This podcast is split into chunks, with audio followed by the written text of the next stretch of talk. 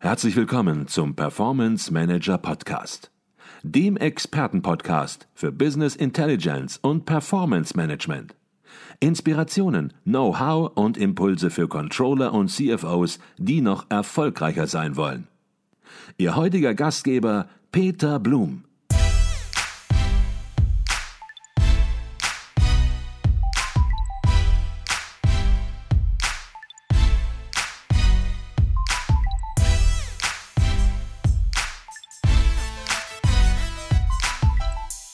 Herzlich willkommen im Performance Manager Podcast. Mein Name ist Peter Blum. Bei mir ist Professor Dr. Nicole Jekel. Neben ihrer Lehrtätigkeit als Professorin für Controlling an der Berliner Hochschule für Technik ist sie auch Autorin für das Controller Magazin. Das ist die auflagenstärkste Fachzeitschrift für Controller im deutschsprachigen Rahmen und natürlich das Organ des Internationalen Controllervereins ICV. Und in jeder Ausgabe des Controller Magazins erweitert ihre Kolumne Controlling rockt den Horizont der Controlling Community, weil sie alltägliche Herausforderungen des Controllings aus ganz neuen Perspektiven beleuchtet. Und ihre Kolumne der aktuellen Ausgabe des Controller Magazins hat den Titel ist das Kunst oder kann das weg? Reduktion auf das Wesentliche mit der Kopfstandmethode. Lassen wir es also rocken. Herzlich willkommen im Performance Manager Podcast, Professor Dr. Nicole Jekel. Ja, hallo wieder. Nicole, in der aktuellen Kolumne, da spannst du den Bogen zur Kunst. Und bildende Kunst, die arbeitet ja mit visuellen Eindrücken. Sie macht Sachverhalte und Emotionen sichtbar und kann Gehirn und Herz der Menschen dadurch viel besser erreichen. Gleichzeitig stellst du eine scherzhafte Frage, die in Verbindung, oft in Verbindung mit dem Aktionskünstler Joseph Beuys gebracht wird, nämlich ist das Kunst oder kann das weg? Worum geht es dir? Insbesondere auch als Controlling-Professorin in deiner aktuellen Kolumne. Ja, also hier geht es letztendlich um unsere Berichterstattung, wieder einmal um unser Herzstück im Controlling. Und da stelle ich die Frage, ähm, was ist hier Dekoration und was ist Information? Und was ist ähm, die Form in der Information? Also was kann einfach auch schlicht und einfach weggelassen werden. Also es geht darum, den Diamanten wieder zu schleifen, zu feilen, zu optimieren, dass wir uns nicht mit Informationen überschütten, sondern gleich zum Wesentlichen kommen. Mhm.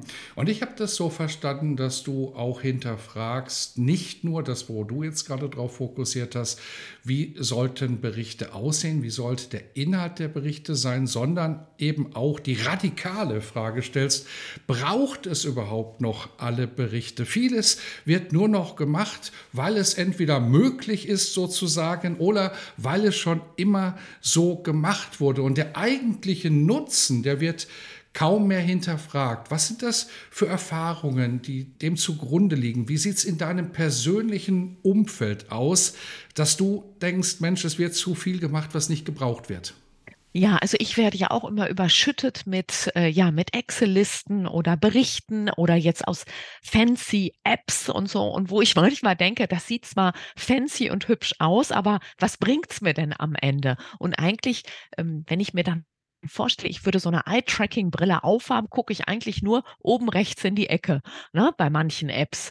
Und ähm, bei einigen Excel-Lösungen, da gehe ich dann einen Kilometer nach unten und unten links interessiert mich dann diese Zahl. Und dann denke ich manchmal, ach Mensch, guck mal, das andere hättest du ja eigentlich auch weglassen können. Genau. Mhm, und, mhm. und so mit diesem Blick gehe ich dann manchmal durch meinen eigenen Alltag und denke, ach, guck mal, ne, ist eigentlich nur fünf Prozent relevant. So, ne, mhm. ne, der Rest könnte eigentlich wirklich weg. Mhm. mhm. Und wenn es ums Berichtswesen geht, da stellst du eine ganz spannende Methode vor und die nennst du Kopfstandmethode. Und das ist eine kreative Technik, um neue Wege zu finden. Vielleicht äh, kannst du diese Methode mal ein bisschen beschreiben. Wie funktioniert sie? Was sind die einzelnen Schritte? Ja, also eigentlich ist die Kopfstandmethode, dass man sich überlegt, was muss ich tun, damit etwas nicht klappt. Da sind wir ja immer Weltmeister drin. Also wenn wir überlegen, wie soll was gehen, dann ähm, kommen wir schnell in so eine Stockstarre. Und wenn wir überlegen, was muss ich zum Beispiel tun, damit mein Controlling so richtig misslingt, dann ähm, kann ich diese Kopfstandmethode nutzen und dann kann ich noch die Uhr stellen und sagen, eine Minute Zeit. Und dann sammeln wir ganz schnell, was muss man tun, damit das eigene Controlling so richtig grottig wird. So, und das kann ich auch mit Berichten machen und mit allen möglichen kleinen Tools. Ne? Ich glaube, du wolltest die Frage stellen oder die zielt ja auch darauf hin, wie man seine Berichterstattung optimiert. Ne? Da hat nämlich ein lieber Kollege von mir, ähm, der Alan Stevens, das mal gemacht. Der hat in einem Unternehmen gesagt, druckt mal alle eure Berichte aus und stapelt sie in einem Raum. Mhm. Und dann hat er die Manager da durchgeführt und hat dann gesagt, markier doch mal, was ist für dich hier relevant. Und ähm, dann wurde ganz wenig nur markiert. Und das war so erschreckend, wie voll der Raum war mit Berichten, aber wie wenig nur genutzt wurde. Ne? Mhm. Du hast vollkommen recht, darauf wollte ich hinaus, denn es ist eigentlich ganz spannend und ich habe mich da auch selbst ertappt, dass es so einfach uns fällt zu sagen, wie etwas nicht laufen soll. Das fällt uns einfach, das macht uns Spaß. Umgekehrt ist das nämlich gar nicht so einfach. Und die Idee der Kopfstandmethode, und du hast es schon so ein bisschen vorweggenommen, darauf wollte ich hinaus, die ist natürlich dann aus den Dingen, wie sie nicht laufen sollen, dann herauszuarbeiten, nämlich genau das Gegenteil, wie es denn dann laufen soll. Habe ich das so richtig verstanden an der Stelle? Ja, Genau so. Also ich sammle dann wirklich in einer Minute, also auch ich begrenze es auch, damit man nicht zu lange in diesem negativen äh, herumeiert, sag ich mal. Ne? Ähm, aber dann nehme ich einen roten Stift so und dann wandle ich es ins Grüne und sage so, und wie wollen wir es jetzt machen? Und ähm, dann kommt man tatsächlich ähm, ganz schnell zu den Lösungen. Und Du hast mich gerade noch mal auf eine Idee gebracht, Peter. Also immer, wenn ich denke, oh, ich habe keine Lust auf das Thema, also ich meine, jeder hat ja vielleicht irgendwie solche Themen, dann mache ich ab sofort kontinuierlich die Kopfstandmethode. Wer, und zwar überlege ich, vielleicht ist es ja eine blöde Aufgabe oder, oder warum, was stört mich eigentlich daran? Ne? Also, was ist es wirklich? Und dann gehe ich den Dingen auf den Punkt und manchmal merke ich dann, ähm, stimmt, was nervt daran? Und äh, vielleicht muss man es ja auch erstmal gar nicht tun. Ne? Vielleicht ist es ja time over. Ne? Vielleicht braucht man es ja gar nicht mehr. Das ist immer die erste Frage. Mhm. Ne? Ich glaube, eine ganz spannende Idee, wenn man einfach mal ganz anders herum an das Thema rangehen kann, wenn es einem vielleicht schwerfällt zu definieren, wie wie soll denn unser Reporting aussehen, eben andersrum mal an das Thema ranzugehen. Das geht natürlich für ganz verschiedene Fragestellungen. Das macht mehr Spaß und am Ende kommt möglicherweise sogar noch ein besserer Mehrwert heraus, weil man eben sozusagen schon mal im Grunde genommen weiß, was man nicht haben möchte. Ich möchte noch mal auf Alan Stevens, den du gerade angesprochen ja. hast, zurückkommen. Das ist der mit dem Raum, wo Berichte drin saßen. Du hast das gerade mhm. äh, erläutert, wo dann Manager Manager reingeschickt worden sind und gesagt haben, was braucht ihr eigentlich wirklich und fast alles liegen blieb. Mhm. Jetzt überlegen wir uns natürlich, Mensch, wie können wir das aufs Berichtswesen übertragen? Raum einrichten wird schwierig. Ich verstehe das so, einfach mal die Berichte weglassen, nicht mehr erstellen, nicht mehr versenden und gucken, was passiert. Verstehe ich dich da richtig? Ja, das machen auch einige. Die sagen, warten wir mal ab, ob sich jemand beschwert oder nachfragt. Tatsächlich machen das ist das eine Methode, die wirklich viele Menschen machen. Trotzdem, mit dem alle Berichte mal ausdrucken, ähm, finde ich eine spannende Idee weil man sich dann nämlich auch überlegt, sag mal, was, worüber wollen wir überhaupt informieren? Ne? Äh, worüber wollen wir informiert werden? Ne? Also in beide Richtungen, Sender, Empfänger. Ähm, auch wie wollen wir informieren? Ne? Also was und wie, wie oft äh, und auch in welchen Farben. Also Gehampel um die Ampel kommt dann immer wieder. Ne? Warum, wie, welche Ampelfarben nehmen wir? Nehmen wir Rot, Gelb, Grün oder, oder noch oder eine Fünferampel? Ne? Äh, wann springt die Ampel um? Also ich finde das immer sehr, sehr gut, auch sich einmal im Jahr dieser Pflege zu unterziehen. Also ich nenne das wie so eine äh, pflegende Kommunikation. Äh, ist es noch zeitgemäß? Ne? Sind wir noch aktuell oder, oder vielleicht doch bunt? Ne? Ähm, vielleicht äh, nehmen wir ganz bunte, grelle Farben mal in einem Jahr. Also kann ja auch mal rauskommen, ne? dass wir sagen, die sind zu dröge, die Berichte. Ich, ich brauche da, in manchen Unternehmen braucht man vielleicht peppigere Farben. Also mhm. Das ist ganz, ganz spannend. Mhm. Und wenn man sich klar ist, welche Berichte man benötigt, dann macht es natürlich auch Sinn, darüber nachzudenken, ja, zu automatisieren, möglicherweise auch darüber nachzudenken, muss denn das alles noch aus dem Controlling heraus erstellt werden oder muss man hier nicht den, ja, viel berühmten Self-Service-Ansatz sozusagen auch ein bisschen stärker in den Vordergrund rücken, Methoden, Instrumente, Werkzeuge, Tools bereitstellen, herstellen, wo eben Manager sich möglicherweise eben auch mit Informationen selbst zu versorgen haben. Warum ist das aus deiner Sicht im Controlling so wichtig, in diese Richtung zu denken? Natürlich, was verliert man möglicherweise im Controlling, was gewinnt man aber auf der anderen Seite auch? Ja, ich glaube, meistens ist es viele haben dann Angst, Macht und Wissen, ne, abzugeben, ähm, fühlen sich dann nicht mehr so als Herrscher und Herrscherinnen. Aber ah, ich denke mal, so langsam sollten wir das schaffen, ne, dass wir trotzdem super sind, wir Controller, und den Managern dann tatsächlich so ein Self-Service, ja, Kiosk quasi hinstellen, ne, Selbstbedienung. Ich denke das wie eine Kaffeemaschine, ne? Früher wurde der Kaffee serviert und jetzt kann man sich den selber ziehen und auch überlegen, welchen Kaffee brauche ich, 'n Espresso Espresso, einen doppelten Espresso oder, oder was ganz Kompliziertes, was so Kilometer lang ist, eine Berichterstattung mit der kompletten Historie, ne? wenn wir das einmal so nehmen. Man darf nur nicht den Kaffee aufhaben. Ne? Also wenn man dann wieder zu viel Berichte hat, zu viele Zahlen. Ne? Also genau. Die Frage ist natürlich, das geht auch in die Richtung, viele Manager haben jetzt ähm, auch keine Sekretärin mehr ähm, und, und, und schreien dann aber auch, jetzt muss ich ja alles selber machen. Ne? Also da ist auch wieder die Frage, diesen Grad hinzubekommen.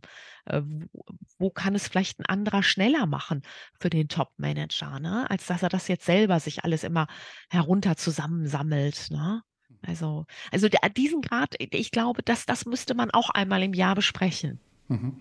Ich glaube, Du hast völlig recht. Also einfach ist da gar nichts und man kann auch nicht sagen, jetzt machen die alle das selbst und wir im Controlling, wir reduzieren uns sozusagen auf das Wesentliche. Auf der anderen Seite, ja, verändert sich das Rollenbild im Controlling doch sehr, sehr stark. Wir haben auch schon häufiger hier zusammen im Podcast darüber gesprochen. Viele neue Themen kommen aufs Controlling zu, die sehr wichtig sind und von daher glaube ich, geht es vor allen Dingen auch darum, eben die Themen, die sich automatisieren, die sich standardisieren lassen, das auch dann konsequent zu tun, weil am Ende wir haben alle nur begrenzt Zeit zur Verfügung und wir sollten sie für die wichtigen Dinge entsprechend nutzen und das gilt auch fürs Controlling. Ich glaube, das ist eben zumindest mal eine generelle Message, die du auch mitgeben möchtest, dass es dann natürlich nicht einfach ist im Detail, das ist klar. Verstehe ich dich da richtig? Das hast du sehr schön zusammengefasst, Peter, weil die To-Do-Liste wird ja immer länger ne, in den Unternehmen. Also jetzt, wenn ich an die Nachhaltigkeitsberichterstattung denke und was das auch für uns im Controlling heißt, also das wird ja nicht weniger. Und so können wir schneller, fokussierter vorangehen. Aber ich denke auch manchmal, vielleicht wird die Public Relation Abteilung auch immer wichtiger, gerade auch was die Berichterstattung angeht. Ne? Dass man sagt, das ist nicht nur die interne Berichterstattung, sondern wenn man sich die Stakeholder anguckt, sind es ja auch externe oder auch die Kunden und, und Mitarbeiter, Lieferanten. Und ähm, plötzlich bekommt auch so etwas einen ganz anderen Stellenwert. Ne? Also man öffnet sich vielleicht immer mehr für die Welt. Ne? Mhm, absolut. Wenn es um Automatisierung und Software-Tools geht, dann bringst du noch einen ganz, ganz weiteren wichtigen Gedanken ins Spiel. Der ist nicht ganz von dir, aber von jemandem, der dir sehr nahe steht. Und äh, der lautet erst Hirn einschalten, dann Technik. Also nicht überall, wo man Strom ranlegen kann, muss man direkt Strom dranlegen, sondern man sollte vorher nachdenken, wo macht das denn überhaupt Sinn und dann Technik wirklich gezielt einsetzen. Ist es das, was du damit meinst? Ja, genau das. Also mein Mann Thorsten Jekel hält da ja ganz viele Reden zu. Erst Hirn einschalten, dann Technik und wir diskutieren da natürlich auch immer wieder. Und äh, so rum soll es sein. Erst denken, dann handeln ne? und äh, nicht jede Technik da einfach nutzen, nur weil die Technik jetzt schick ist. Ne? Genau. Mhm. Und ich glaube, da sprichst du, da spricht dein Mann einen ganz, ganz wichtigen Punkt an, denn vielfach ist es so, weil die Technik zur Verfügung steht, wird die Technik genutzt und hinterher merkt man, Mensch, eigentlich wird sie dann doch nicht genutzt, weil sie gar nicht akzeptiert wird im Unternehmen oder bringt uns auch nicht den Nutzen. Also auch hier gilt, man hat nur begrenzt auch im Controlling eben Zeit und auch die Technisierung sozusagen, die Automatisierung, die kostet auch Zeit, Software-Tools einzuführen, das kostet auch Zeit und das sinnlos zu machen, unüberlegt, das macht überhaupt keinen Sinn. Also hier sehr in sehr intensiv darüber nachzudenken, was man tut, in welche Richtung man geht, sich also auch mal zurückzunehmen, zurückzuziehen und mal eine Positionsbestimmung zu machen im Controlling. Ich glaube, das ist in der heutigen Zeit ganz wichtig. Du hast es wunderbar auf den Punkt gebracht, Peter. Ja, jetzt machst du mich fast sprachlos, aber es reflektiert ja auch entsprechend deinen Beitrag, Kopfstandmethode, mal alles sozusagen andersrum, aber dennoch möchte ich mich bedanken, du bringst die Impulse, du bringst die Ideen. Wir interpretieren das hier, ich interpretiere das im Podcast, aber die Impulse kommen regelmäßig von dir in deiner Kolumne und darauf freue ich mich auch noch ein ganzes Jahr 2023. Vier weitere Ausgaben des Controller Magazins haben wir vor uns. Und ja, da werden wir noch ganz viel in diesem Jahr von dir hören. Vielen Dank dafür. Wunderbar, vielen Dank.